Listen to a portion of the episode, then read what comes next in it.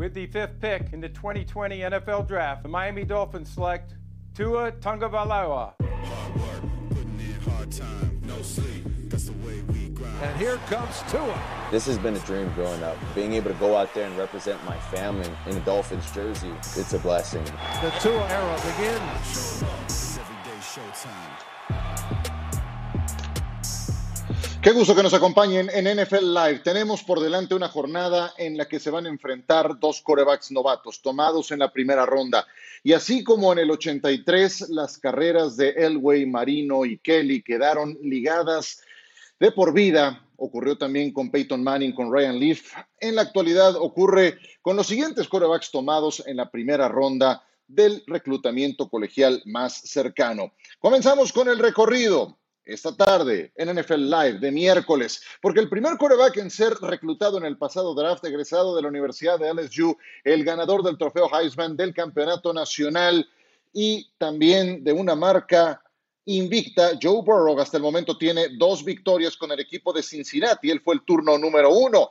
En el turno número seis llegó Justin Herbert con el equipo de los Los Ángeles Chargers. A él le ha costado un poco de más trabajo y me da la impresión de que tiene que llegar a cambiar algo más que el rendimiento eh, en la parte deportiva. También creo que hay un tema cultural con unos Chargers que se han acostumbrado a perder sus juegos más recientes y eso le viene ocurriendo hace tiempo. Así es de que creo que el trabajo será mayor para un Justin Herbert que ha demostrado su atleticismo, su gran brazo y presencia en la bolsa de protección. Él llegó en el turno número 6 global, pero un turno antes llegó Tua Tagovailoa, que arrancó la campaña esperando un turno, lo había hecho muy bien Ryan Fitzpatrick, llegó la semana de descanso y se adueñó de la titularidad.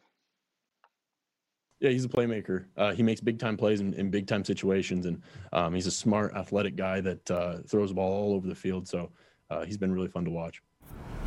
I have no animosity towards towards Justin Herbert. And for me, it's not even a competition between me and him. Um, it's a competition for for myself to go out and you know see what I can do to help our team be successful against their defense. A year ago, I mean, who who would have known? I I could have had a season-ending uh, injury, but you know, Miami Dolphins decided to take a chance on me, so that was awesome. Eitan Benesra, Pablo Viruega, Pepe Mondragón y quien les habla, Ciro Procuna, uh, es el cartel del día de hoy. Pues sí, Tua contra Herbert. Ten cuenta que si el calendario original se hubiese, se hubiese cumplido al pie de la letra, tal vez esta confrontación no se hubiera llevado a cabo, porque este juego estaba originalmente programado para el 25 de octubre. A partir de los primeros ajustes que tuvieron que hacerle al calendario, es que se pospone el encuentro Viene la semana de descanso y es entonces que Miami toma esa decisión de cambiar al quarterback, a Fitzpatrick por Tua.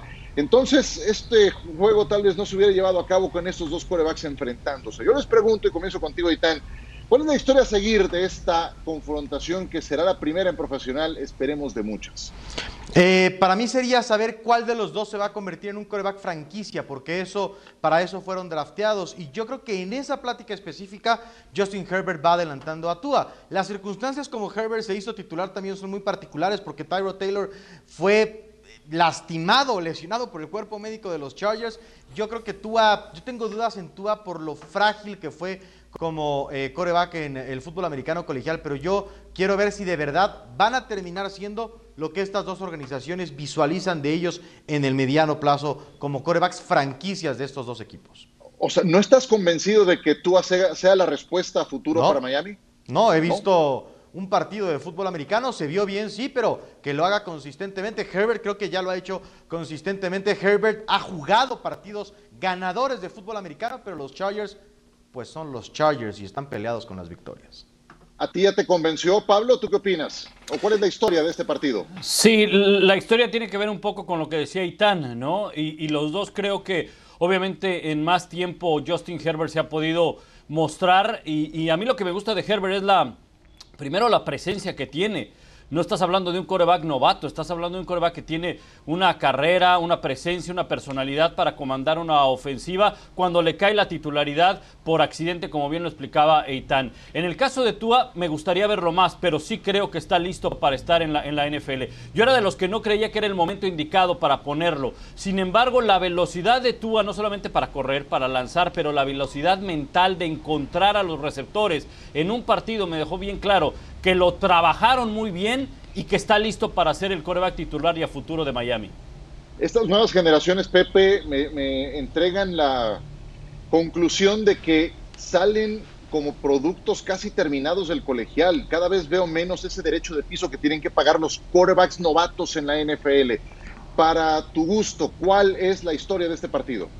Son los Delfines de Miami. No quiero hacer menos a Justin Herbert, está jugando muy bien, espectacular, podría ser el novato del año, pero los Delfines de Miami como equipo es un equipo completo, están ganando partidos defensivamente, fueron a Arizona la semana pasada en un partido que muchos no pensábamos que podían ganar porque Arizona venía de una semana de descanso y ganaron con buenas decisiones de Tua, pero como un esfuerzo completo del equipo. Por eso estamos viendo un equipo que va a luchar la postemporada. Esa debería de ser la historia, porque no vamos a ver este estadísticas deslumbrantes de parte de Tua, porque no las necesita. Si vemos el caso de Justin Herbert, está cargando el equipo en sus hombros. No tienen defensiva secundaria, tienen poco juego terrestre y él tiene que sacar los partidos cuando puede con el brazo. En el caso de Tua se puede recargar un poco más en su defensiva y en, en lo que está haciendo Brian Flores con ese equipo.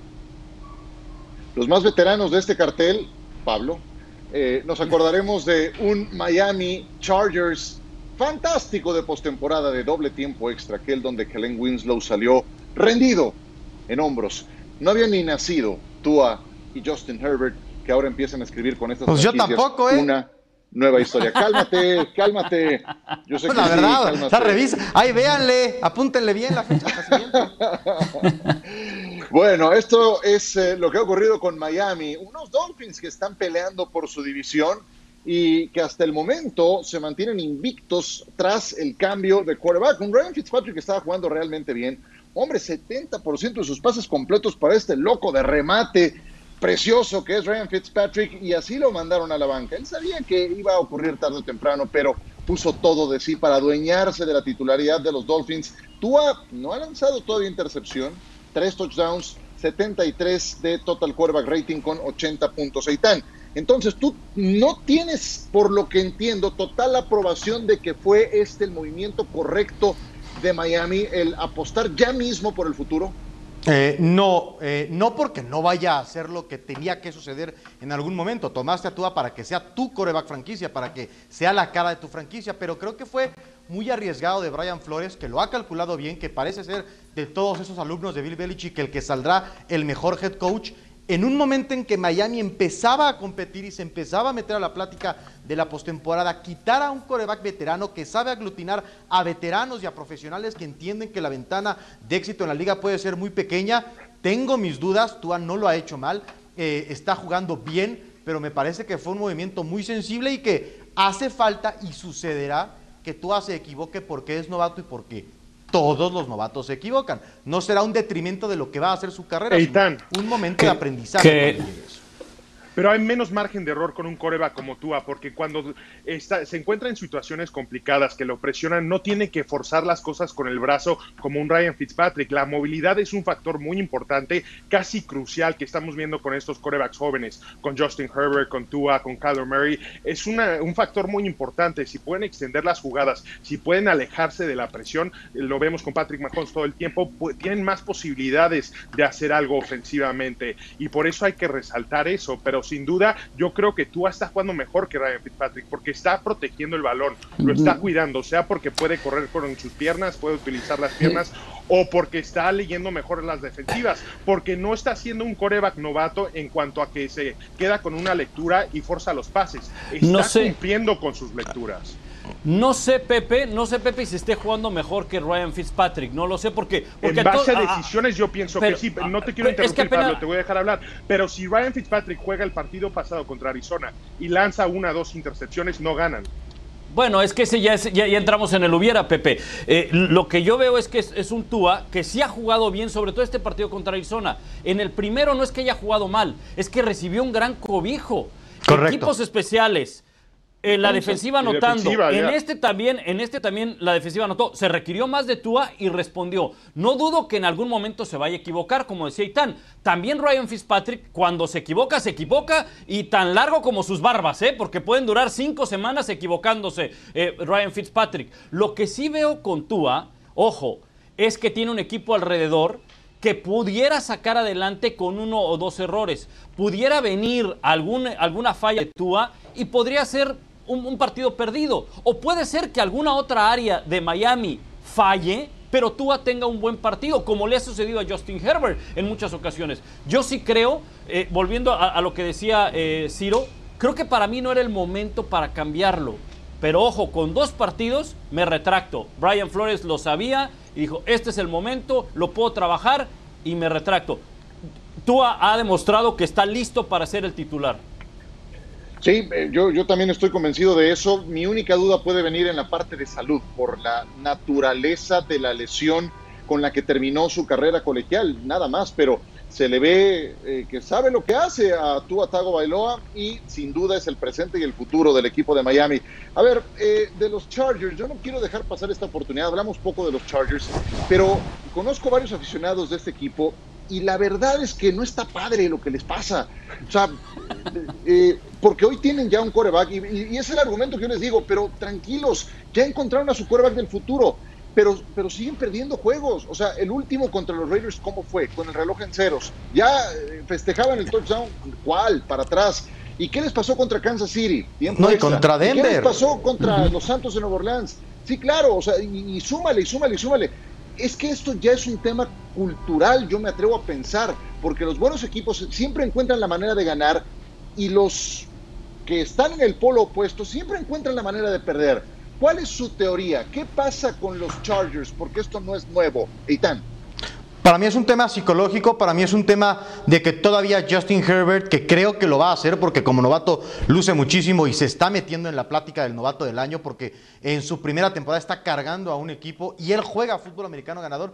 Creo que culturalmente hay un shock ahí que se bloquea en toda proporción guardada lo que pasa en los Falcons, en la nacional, que se que tiemblan cuando van ganando. Los Chargers creo que ahora mismo anticipan que van a perder y no saben las formas. ¿Por qué han perdido? Porque el pateador falla. En semana uno podían haber conseguido eh, eh, perder el partido, pero falló que Cincinnati. Entonces, encuentran maneras de pasar. Yo creo que hay un asunto mental y creo que Anthony Lynn es un buen coach, 58 minutos y después cometen errores absurdos porque les pasa defendiendo y atacando. No es que siempre les pase a una unidad del equipo.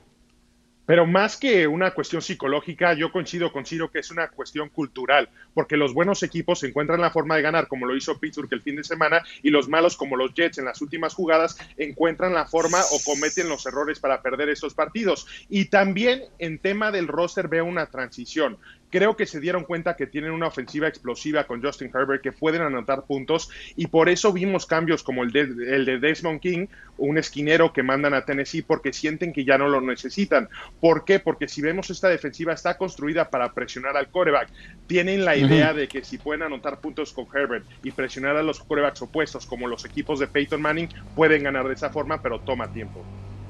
Fíjate, para mí yo creo que eh, es un tema en equipo, es un tema de que la defensiva no detiene. Eh, es bien injusto para el propio Justin Herbert, pero es parte del equipo y forma parte de esas derrotas o de esas victorias. Sin embargo, si analizamos esta actuación individual de Justin Herbert, 15 anotaciones desde la semana 4, segundo mejor coreback junto con Aaron Rodgers con más anotaciones, solamente detrás de Patrick Mahomes con 16. 8 pases de anotación de más de 20 yardas, líder de la NFL. Y esta estadística en la franquicia, cuarto coreback con cuatro partidos de más de 300 yardas. Faust, Rivers y también Doc Flurry. Ninguno de esos tres lo hizo en su año de novato. O sea, sin defensiva, alguien los mantiene en la pelea y tiene que ser la ofensiva y tiene que ser el, mismo Justin Herbert.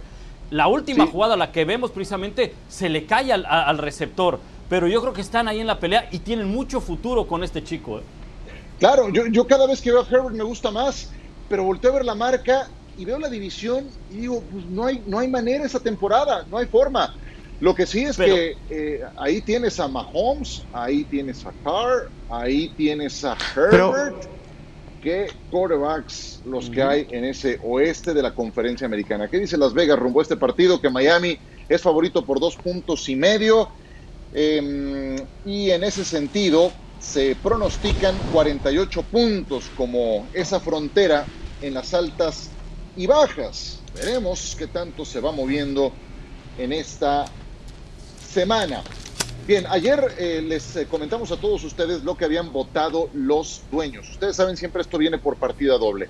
Los dueños toman algunas decisiones, pero siempre tienen que ir de la mano y de común acuerdo con la asociación de jugadores. ¿Qué fue lo que votaron ayer de manera unánime? Esto, lo siguiente, un plan de contingencia por los tiempos actuales que seguimos viviendo. Estamos en pandemia y si se llegase a frustrar la celebración de algunos partidos de temporada regular, se implementaría esto, que no habría semana de descanso, que se clasificarían a la postemporada 16 equipos, 8 de cada conferencia, los cuatro campeones divisionales y los cuatro comodines de cada conferencia. Falta, insisto, el visto bueno de la Asociación de Jugadores. Ya tiene luz verde de parte de los dueños y nada más eh, en ese sentido habría que subrayar el hecho de que esto aplicaría si, solo si no se pueden completar todos los partidos de temporada regular. Entramos a la etapa más crítica, segunda mitad de la campaña. Ya algunos equipos no tienen semana de descanso para quemarla en caso de que eh, algún contagio masivo los obligue a reprogramar partidos. Y esto es solo si se tiene que aplicar este plan B como tal en 20 segundos cada uno. ¿Qué les parece esta decisión tomada, votada el día de ayer por los dueños, Eitan? Me gusta mucho porque entre más planes de contingencia haya, mejor preparada está la liga para sortear cualquier tipo de problema que se presente. ¿También te gusta, Pablo, considerando que a mayor número de equipos se diluye la calidad de contendientes? En ese punto estoy de acuerdo, pero también hay que estar de acuerdo que ha sido una temporada típica y pueden venir eh, situaciones que eh, pongan en riesgo la clasificación o más bien el que se completen todos los partidos de un equipo. Y hay que recordar lo que sucedió con la NBA. Ocho juegos de temporada regular en la burbuja y solamente los que tenían medio juego de diferencia eh, del noveno al octavo se podían meter. ¿Es injusto? Sí, pero son las opciones que hay, no hay de otra. Pepe, para esta temporada sí, pero a largo plazo no me gusta la idea. Creo que tenemos un ejemplo muy presente en México de una liga que prefiere los ingresos a la calidad y yo creo que nos gustaría ver que la NFL siga como está, porque si las cosas no están mal, no hay por qué arreglarlas. Yo saben para quién lo veo más injusto, para el que tiene la mejor marca de cada conferencia. Le chambeaste duro durante cuatro meses y fracción para tener la mejor marca y ganarte una semana de descanso ya en un año normal para que llegue los playoffs y ¿cuál? Vas a jugar el próximo fin de semana. Yo sé que con la ventaja de la localía, pero de todas maneras, esa semana se agradece y mucho. Muy bien, subrayo, solamente es plan de contingencia. Vamos a mensajes. Hablamos de Ben Roethlisberger, cómo sigue y además palabras de Alejandro Villanueva el día de hoy en NFL Live.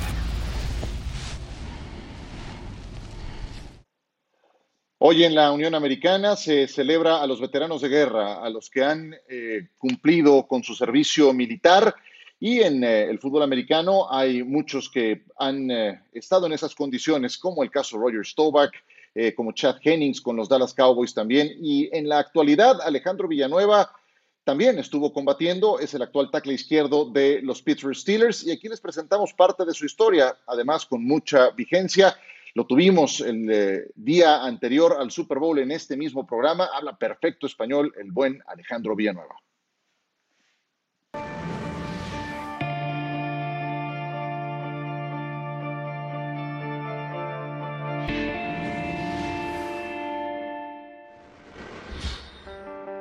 Antes de llegar a la NFL y ser liniero ofensivo de los Pittsburgh Steelers, antes de batallar en el campo de juego, Alejandro Villanueva sirvió en la Armada estadounidense. Durante el primero de sus tres periodos de servicio en Afganistán, Villanueva encabezó un pelotón cuya misión fue ayudar a asegurar la paz en el territorio controlado por los talibanes. We're trying to establish uh, an Afghan national army you know, you, don't have to be a rocket scientist to figure it out that you're going to depend on some people uh, to accomplish your mission. Una de estas personas fue un intérprete afgano llamado Mohamed Arif Asimi, conocido como Asim. The actual role of the interpreter is just to translate uh, interactions between local nationals and the American forces. His role was never just to translate. There was a lot of fighting. Nobody knows from where they are shooting us, the Taliban. So anyone they go out, they was just like hiding themselves, you know. the bad times over there. El 25 de agosto de 2011, el pelotón de Villanueva fue emboscado por los talibanes. Tres soldados estadounidenses resultaron heridos. Uno murió. En medio del caos y de las balas, Asim ayudó a sacar a los heridos. Everybody they scared, you know, to get shot, to die, but not, you know, like that was the mission. So everybody was fighting. I just pick up the guy, you know, like start moving. A local national, Afghan, dressed up in U.S. uniform, carrying a wounded American soldier uh, to safety. And it's one of those images that I'll never forget about him. Después de que los Estados Unidos se retiró de Afganistán, Asim se mudó de vuelta a la ciudad de Kabul, pero allí no estaba a salvo. One of the interpreters, he got killed by the Taliban. They just cut the neck and put it in his back. That was the way that they were doing it. They don't just kill the person who chose to serve as a translator, they, they kill their spouse and their children. What does it mean to stand with us? It's a death sentence for these people. Matt Seller es un veterano de guerra en Afganistán. Hace tres años fundó una organización sin fines de lucro llamada No One Left Behind para ayudar a intérpretes afganos e iraquíes a que puedan inmigrar a los Estados Unidos. Una tarea cada vez más difícil. We still have 10,000 soldiers fighting in Afghanistan and another 5,000 currently fighting in Iraq. What happens if the prevailing narrative around the world becomes that Americans aren't people who keep their word and keep their promise, but we're liars? That we use you and we're done with you, we toss you away. He's always been a really good friend to me. This is the first time that I'm going to see him since, uh, since I last saw him in 2012. Hace 16 meses, Asim se escapó del peligro de Kabul y se mudó a Houston. What's up, guys? Asim, what's going on, man? How are you? Asim recibió una visa especial para inmigrantes con la ayuda de una carta de recomendación escrita por Villanueva. A pretty good memories, you know, a very special moment in his house in my country, and um, and that meant a lot to me. He told me that he's gonna come see me. It meant for me, you know, like everything. We have to understand what they did, and we have to treat them with the respect that they deserve, and welcome them to this country I have a daughter. I'm just thinking about her. She can study here. She can make his her future. That's my hope. Country lines, religions, culture, those things cannot stop friendships from happening.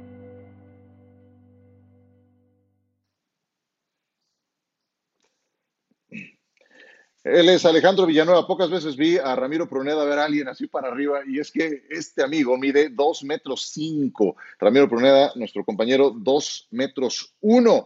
Nos acompañó en este mismo programa NFL Live la víspera del Super Bowl. No se ha perdido un solo juego, ha disputado todos desde el 88 en el 2015, dos veces elegido al tazón de los profesionales. Gran historia la de Alejandro Villanueva. ¿Qué ocurre con Ben Roethlisberger? Yo sé que la gente de Pittsburgh está esperando buenas noticias. Bueno, él se mantiene en la reserva COVID y así estará durante toda la semana. Se le siguen haciendo pruebas de manera diaria, constante, para efectos de determinar su estatus para el partido del próximo domingo. No está descartado, podría jugar, tiene que estar aislado, se mantienen juntas remotas para el plan de juego de su próximo encuentro que será contra los Cincinnati Bengals. ¿Qué dijo Mike Tomlin? Utilizamos todos los mecanismos a nuestra disposición para minimizar el potencial de interacción. Todos usamos cubrebocas, todos estamos ejerciendo una buena higiene personal y distanciamiento social. Estamos haciendo todo lo que se nos pide, imagínenselo con el típico acento que le pone Mike Tomlin a cada declaración que da. Esas eh, conferencias de prensa de Mike Tomlin sí que valen la pena. A ver, si no juega Big Ben, pongamos ese escenario. Y voy a comenzar contigo, Pepe. Dime el nivel de riesgo para los Steelers ante los Bengals del 1 al 10 es un 7, igual que Big Ben. ¿Y por qué? Sabemos que Pittsburgh ha ganado este enfrentamiento las últimas 10 veces, pero la gran diferencia es Joe Burrow. Joe Burrow va a mover el balón contra esta defensiva, pero si puede lograr que Cincinnati no se tenga que conformar por tres puntos y conseguir los seis puntos que son tan importantes y pueden ser eficientes en la zona roja y aparte no le da facilidades a Pittsburgh para conseguir puntos fáciles, van a competir. Juegue Big Ben o no juegue Big Ben. Ahora, ¿qué puede hacer ofensivamente Pittsburgh para contrarrestar eso? Siete, entonces, si no juega, dime cuál sería el nivel de riesgo si sí juega. Y con una frase nada más. Cuatro. Big Ben es el papá de Cincinnati. Ah, Caray. 7 a 4, muy bien, échale Pablo. No, hombre, le salió el libero bonito. Este, no, yo creo que, a ver, si no juega, no tan alto como Pepe, pero un 6. Porque sí es cierto, estoy de acuerdo con Pepe, Big Ben puede marcar una diferencia, Joe Burrow también lo puede hacer. El problema es que Joe Burrow necesita eh, protección. Es el segundo peor equipo en cuanto a protección se refiere el conjunto de Cincinnati. Permite 28 capturas de coreback.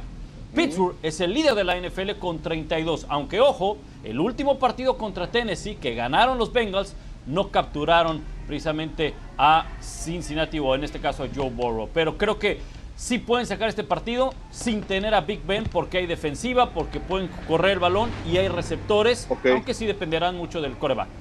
Seis si no juega y si sí juega. No, un pues igual cuatro. Eh, ¿Cuatro? Porque son, sí, porque Big Ben, es el, Big Ben es el tío de Joe Burrow. Ok, bueno, se, se, aprovechan de los pobres Bengals, qué mala onda. Eitan, nivel de riesgo si no juega Roethlisberger.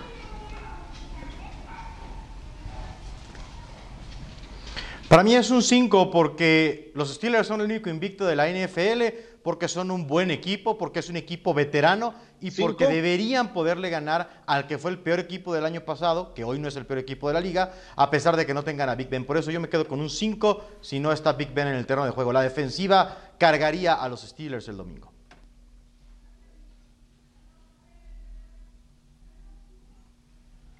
Muy bien, bueno, pues... Eh, eh, yo sé que cuenta mucho toda la parte cultural, lo bien que se conocen y Pittsburgh le tiene tomada la medida a los Bengals. Digo, pobres Bengals vienen de ser los peores de la temporada pasada. Y bueno, veremos, pero yo también creo que le pueden ganar aún sin Roethlisberger a los Bengals. Bueno, a todo esto, ya que estamos hablando de esta división norte de la conferencia americana, hoy se dio a conocer que Baker Mayfield ha sido activado del equipo de Cleveland, estaba en esa reserva de COVID por haber tenido contacto cercano con algún positivo, ya está eh, con el alta en ese rubro y podrá estar listo para el siguiente partido del equipo de los Browns. Recordar que Cleveland viene de semana de descanso. Otros jugadores que han sido activados, Will Hernández de los Gigantes de Nueva York. Jordan Love, bueno, pues ni juega, ni lo equipan con los Packers, pero ya tiene también ese pulgar para arriba.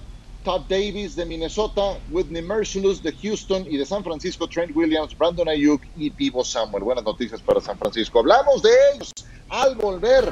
Ese hospital que se ha convertido San Francisco, 30 jugadores diferentes utilizados en lo que va de la campaña y va nada más la mitad de la temporada. Recapitulamos sus bajas, quiénes juegan, quiénes no. El próximo juego contra New Orleans. Ya vi lo que pusieron mis compañeros en el Survivor y muchos tomaron a Nueva Orleans. ¿Por qué será? Bueno, porque los Niners han sido un auténtico hospital a lo largo de esta campaña. Fuera por todo el año Nick Bosa, Solomon Thomas, Jalen Hurd, que ni siquiera ha podido destacar, perdón, ni siquiera ha podido presentarse, debutar en la NFL. George Kittle, Jimmy Garoppolo, D Ford. Imagínense nada más, además, eh, la talla de los jugadores de los que estamos hablando. Eh, y por esto mismo estamos hablando de un gran contraste si comparamos la plantilla de los Niners que se enfrentó el año pasado a los Santos de Nueva Orleans contra los que van a terminar jugando. A esa lista habrá que agregar a Emmanuel Sanders, que ya no está, se fue a otro equipo, Joe Staley, que se retiró, y de Forrest Buckner, que también cambió de equipo. En la derecha aparecían sus reemplazos. ¿A qué le tiene que tirar San Francisco, Pablo, el resto de esta temporada? Porque no olvidemos que está en una división muy competitiva. ¿A qué le tira San Francisco en lo que queda del año? Pues a, tratar de terminar de la mejor manera. Creo yo que mientras eh, eh, no tengan equipo completo difícilmente podrán hacer algo, porque no solamente se trata de tener a Jimmy G o quitar a Jimmy G, sino que este equipo funcionó el año pasado porque era un equipo completo, era el más balanceado que había el año pasado. Como equipo, quizá era el mejor. Lo que pasa es que no pudo culminarlo en el Super Bowl, pero fue el más consistente durante todo el año y el mejor balanceado. Pero para eso necesitas de todos los elementos. Sí, era un equipo muy físico y de eso queda poco, pero yo creo que también tienes que empezar, Pepe, por saber si, por ejemplo, Nick Mullens puede ser una, una alternativa eh, más adelante. Claro, pero no es un equipo que va a entrar en reconstrucción, por, pero tiene que investigar ahorita Kyle Shanahan quién le da la mejor opción o la mejor oportunidad para ganar, si CJ Beathard o Nick Mullins, porque es un equipo que tiene que competir. Tienen que tratar de ganar cinco de los siguientes siete partidos y esperar a ver si se expande el formato de la, de la postemporada y se pueden meter eh, como el lugar número 8 a la postemporada. Pero es un equipo que también tiene que desarrollar el talento joven que tienen, porque cuando regrese todos esos jugadores que están lesionados ahorita van a ser muy competitivos la próxima temporada. ¿A qué le tiran, Neitán? A mí me parece que, o sea, ellos pensarán que pueden ser el último sembrado. Yo creo que la división eh, les va a complicar mucho. Arizona se ve bien, Los Ángeles se ven bien, los Seahawks, aunque perdieron, son un buen equipo. Yo creo que a conocer cuáles de estos jugadores van a ser bloques fundamentales, cuáles van a ser jugadores de rol en el futuro, tienen que saber quién podría tomar en un eventual caso de que Garópolo no siga. San Francisco no va a competir, no porque el staff sea malo, en esta ocasión no tienen el talento para competir y creo que tienen que descubrir quiénes de los que están acá se van a quedar dos o tres años cuando este equipo sano vuelva a competir en la conferencia nacional.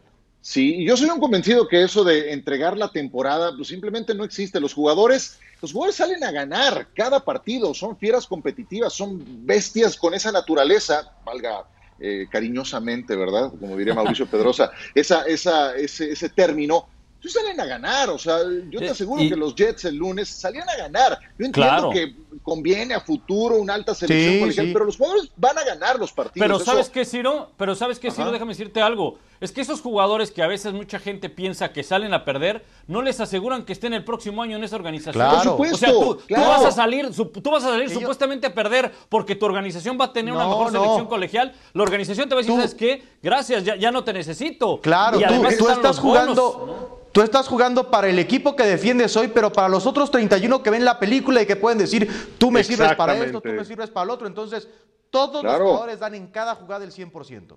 Y yo nada más, cuando ven un juego así muy desequilibrado, acuérdense, Pepe, del Dallas contra Pittsburgh, que sustito le sacaron, ¿verdad?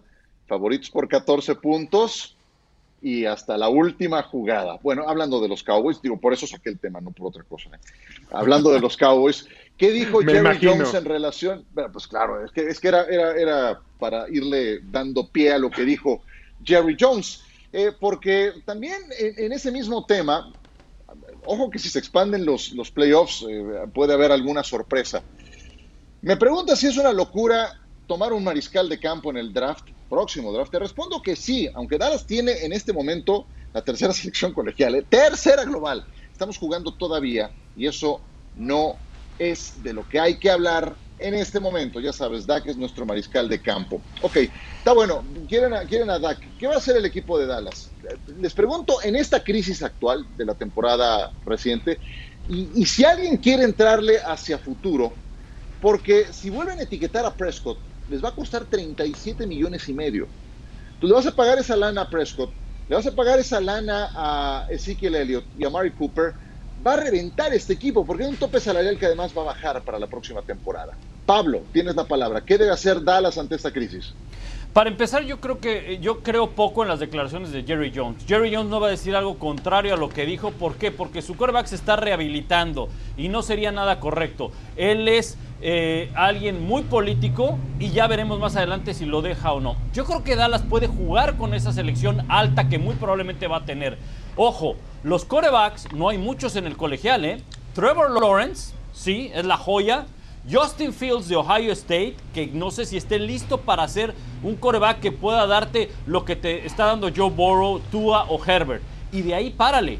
Kyle Trash de Florida no está listo. Trey Lance de North Dakota State, segunda división. Zach Wilson de BYU, que no está dentro de las cinco mejores conferencias del fútbol americano colegial en la primera división. Entonces, no es que haya muchos corebacks disponibles para el draft la próxima temporada, en, la próxima generación. Creo que puede hacer jugar con esa primera selección y, tener más selecciones para armar un equipo, porque Dallas no, el problema no es el coreback, el problema son muchas cosas a la defensiva. Defensa. Y Dallas necesita un buen intercambio, como en su momento lo hizo con Herschel Walker, para alimentar varias áreas que tienen problemas. Venga, Pepe.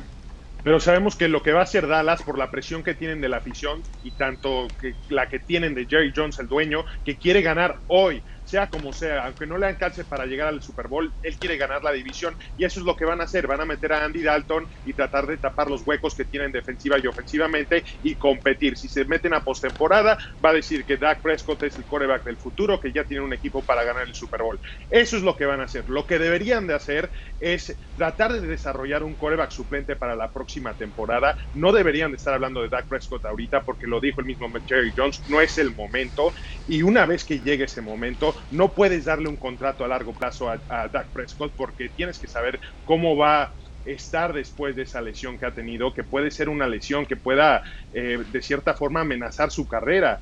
Y después de eso yo creo que es una decisión de negocios. Lo acabas de decir, 37 millones en un jugador con un equipo que tiene tantas carencias. No, si estás seleccionando en las primeras cinco selecciones, tienes que jugártela con ese coreback joven, ya sea Trevor Lawrence o Justin Fields, apostarle a eso y el resto de tus selecciones, el resto de tus movimientos en agencia libre tienen que ser del lado defensivo.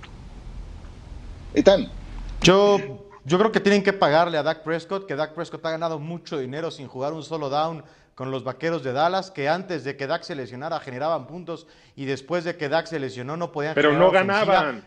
El tema es que se, están, se metieron en un problemón por las firmas. Estoy viendo para el próximo año si cambian o cortan a Mari Cooper 28 millones en, el, en dinero muerto. Sí, que Elliott 24 millones y medio en dinero muerto. De Marcus Lawrence 44 millones en dinero muerto. Y el gran problema es que lo que habitualmente subía va a bajar, que es el tope salarial. Entonces están metidos en un problemón y todo para mí empezó dándole dinero al corredor porque otra vez, y aunque no sea algo que nos guste decir, pero no hay valor en pagarle a los corredores. Sí, y le pagaron antes de tiempo. Bueno, vamos a ir a mensajes. John Sutcliffe nos tiene una sorpresa. Habló con Aaron Rodgers. Les vamos a presentar un pequeño fragmento más adelante. Así se las gasta, así se las gasta el señor Sutcliffe. Mano a mano con Aaron Rodgers de los Green Bay Packers. Sí, el que viste y calza. Antes, les invitamos a que nos acompañen en Sunday Night Football. Este fin de semana tendremos a los New England Patriots y a los Baltimore Ravens, así de que acompáñenos. Cita acostumbrada, la gran oportunidad de ver a Lamar Jackson, el jugador más valioso del año anterior. Vámonos a pausa y volvemos. Grandes atrapadas de esta jornada. Comencemos ahí, tan todo tuyo, Jameson Crowder. Al final de la primera mitad, el susto a tope, pero qué gran juego de pies de Jamison Crowder y el pase de Joe Flacco de hace 8 o 10 años. ¿eh? pues sí, más vale tarde que nunca, ¿no? Curtis Samuel hizo esto, Pablo, contra los Chiefs. Sí, la buena protección que le dan a Bridgewater y la recepción volteándose de esta manera, haciendo una gran atrapada. Más adelante, Christian McCaffrey hizo una muy similar también. ¿eh? Alan Robinson, número 3, Pepe. Eh, Alan Robinson, el mejor receptor que tienen los Osos de Chicago, y tienen que hacer esto un poco más, darle la confianza a Nick Foles y darle la oportunidad al receptor que haga precisamente esto, que se eleve y le gane el balón al defensivo. Número 2, a una mano la bajó Olamiri Zaccheaus contra los Broncos. Hace cortito, tiene su mérito componiéndole la plana al coreback. Y la número 1, Daryl Daniels Ahí lo tienen, está la cerrado que termina arrebatando el balón. Estaba en dos contra uno y sacó adelante esa recepción.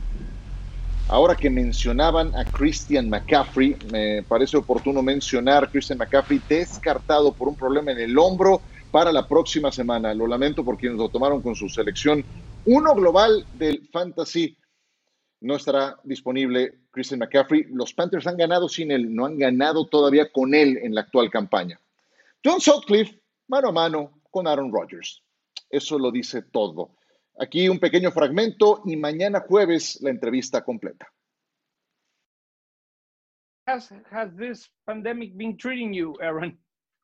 Uh, well, we're six and two, and we're still playing. So, you know, it's it's much like the Masters, where not having fans definitely changes the the game day experience. But you know, it's we're still able to play, which is great, and we're having a good season so far. Tienes 24 touchdowns, dos intercepciones. ¿A qué atribuyes esa gran racha que traes? You got 24 touchdowns, only two picks. What's the main reason to be on a roll like that, Aaron?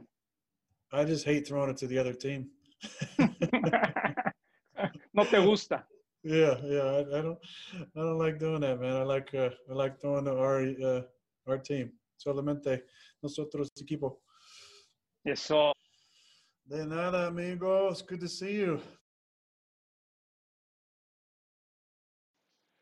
La entrevista completa con Aaron Rodgers, mano a mano con John Sutcliffe. John además está en Augusta National en la cobertura del el Masters. La tendremos este jueves en NFL Live. Imperdible, imperdible. El quarterback de los Packers, uno de los eh, candidatos a ser más valioso de la actual campaña. Va a estar en postemporada, sin duda alguna. Siempre que habla Aaron Rodgers hay que escucharlo. Y ya lo había anticipado John Sutcliffe, no era broma, lo tuvo. Y mañana les presentamos la entrevista. Monday Night Football, hablando de eso, eh, les presentamos a los Vikings contra los Bears. Próximo lunes, cita acostumbrada. Dalvin Cook, ese gran espectáculo contra Khalil Mack y los Bears. Regresamos con ustedes. La jornada estará empezando este jueves por la noche. Hay varias historias a seguir. Este es un duelo con implicaciones de postemporada entre los Titans y los Colts. Se van a enfrentar dos veces en los siguientes 17 días. El primero a disputarse en Nashville, Tennessee, en el Nissan Stadium. Philip Rivers ha lanzado para 61.358 yardas. Está a tres de superar en el quinto lugar de todos los tiempos a Dan Marino. Y otro de los puntos a seguir en este encuentro, desde luego, Derek Henry, que llega con 843 yardas terrestres esta temporada, segunda mayor cantidad en toda la liga. Y estamos hablando además del que fue el número uno en este rubro la temporada pasada. Y desde luego, Tennessee ha perdido tres de sus últimos cuatro juegos en contra de Indianapolis desde el 2018. Tratarán de ganar este juego que es fundamental en las aspiraciones de ambos. ¿Qué dice Las Vegas? Para ganar la división sur de la americana está mejor rankeado el equipo de Tennessee, pero por un escaso margen sobre un cuadro de Indianápolis. Estudiando para este partido que estaremos transmitiendo con Ramiro Proneda para Centroamérica, Indianápolis tiene un hospital en la posición de ala cerrada, en la posición de receptor abierto también. Las soluciones que trajeron le, no, le, no le terminan por funcionar pero tiene una gran línea ofensiva y eso es lo que termina apoyando a, su quarterback, además de que la defensa mejora mucho con Darius Leonard. Eh, Colts o Titans para ganar esta división, Pablo. Es una división entre estos dos equipos que, suelen, eh, eh, no han sido como que muy regulares en las últimas semanas. Indianapolis me sorprende la buena defensiva y lo bien que había estado jugando Philip Rivers, a quien he criticado seriamente. Eh, dos juegos de manera consecutiva con tres de anotación, sin embargo en el último que perdieron cero y una intercepción, cero de anotación. Creo que Tennessee lo va a acabar ganando por esa experiencia y porque al final en una defensiva que pensamos que podría ser más, no ha jugado bien, pero me quedaría con Tennessee para ganar la división. Tennessee, un voto para ellos, Pepe. Yo me quedo con Indianapolis por la defensiva, lo que están haciendo. Si alguien puede frenar a Derek Henry, son ellos, porque tienen el personal para hacerlo. Vamos a ver qué hacen el jueves. Entiendo que el partido es en Tennessee, pero la, la localía significa poco esta temporada, ya que los equipos locales tienen récord perdedor. Por eso me quedo con Indianapolis. Y es tiempo de que esas inversiones en Philip Rivers, en DeForest Buckner, rindan sus frutos. Ya. Uno a uno, desempata Seitán. Yo me quedo con los Titans. Creo que hay que darle un poco de respeto a este equipo. Perdió en la final de la conferencia el año pasado. Se tardaron en perder, aunque lo hicieron contra los Steelers. Creo que sus receptores son mejores de lo que pensamos. Y me parece que Indianapolis tiene muy buena defensiva, pero yo no confío en que Philip Rivers pueda ganar un partido grande. Yo sé que al final no hay público, pero siempre he pensado que en jueves y en el tema del viaje, la ventaja la lleve local con todo y el dato que ya mencionaba Pepe de este año. Y yo también creo que Tennessee la va, la va a ganar. vaya, veo Indianapolis, no tienen a alguien como Derek Henry ni cerca, no tienen a alguien como AJ Brown, no tienen, eh, ahí debatible, pero creo que Tannehill sigue siendo más confiable que Rivers. Sí me quedo con la línea ofensiva que tiene el eh, equipo de Indianapolis. No olvidemos que Taylor Lewan está fuera por toda la campaña de los Titans, pero en ese recuento voy con Tennessee para ganar la división. Las próximas tres semanas serán clave. Vámonos a pausa. Regresamos con más en esta emisión de miércoles de NFL Live. No se vayan. Muy bien, ya casi nos vamos, pero recuerden que Disney Plus disponible en esta región es una gran oportunidad porque no nada más tienen todo el contenido de Disney, también de Pixar, de Marvel, Star Wars, National Geographic. Eh, es una gran oportunidad de ITAN. Sí, con todos los contenidos que se han producido y con estrenos y contenido exclusivo en la aplicación de Disney Plus que llega a toda América Latina este 17 de noviembre. Pablo, me decías que películas deportivas, ¿como cuáles? Bueno, la de el Miracle 1980, el equipo de hockey de los Estados Unidos que le ganó al conjunto de la URSS y Invisible de los eh, de la historia de del receptor de Filadelfia, exactamente. Ahí está también. Sí, es una gran película con Mark Wahlberg. ¿Cuál es tu favorita de esas, Pepe? Eh, de esas, yo creo que me voy a quedar con Remember the Titans, una película que me gusta muchísimo porque es, es real y aparte es el fútbol americano de preparatoria. Perfecto, pues ahí lo tienen. Disponible Disney Plus, no dejen de suscribirse. Nosotros ya nos vamos. Muchas gracias, Aitán. Muchas gracias, Pablo. Gracias, Pepe. La invitación mañana. Recuerden, tenemos la entrevista completa de John Sutcliffe desde Augusta National con Aaron Rodgers. Ni más ni menos, un mano a mano que aquí les vamos a presentar completo este jueves. Hasta mañana.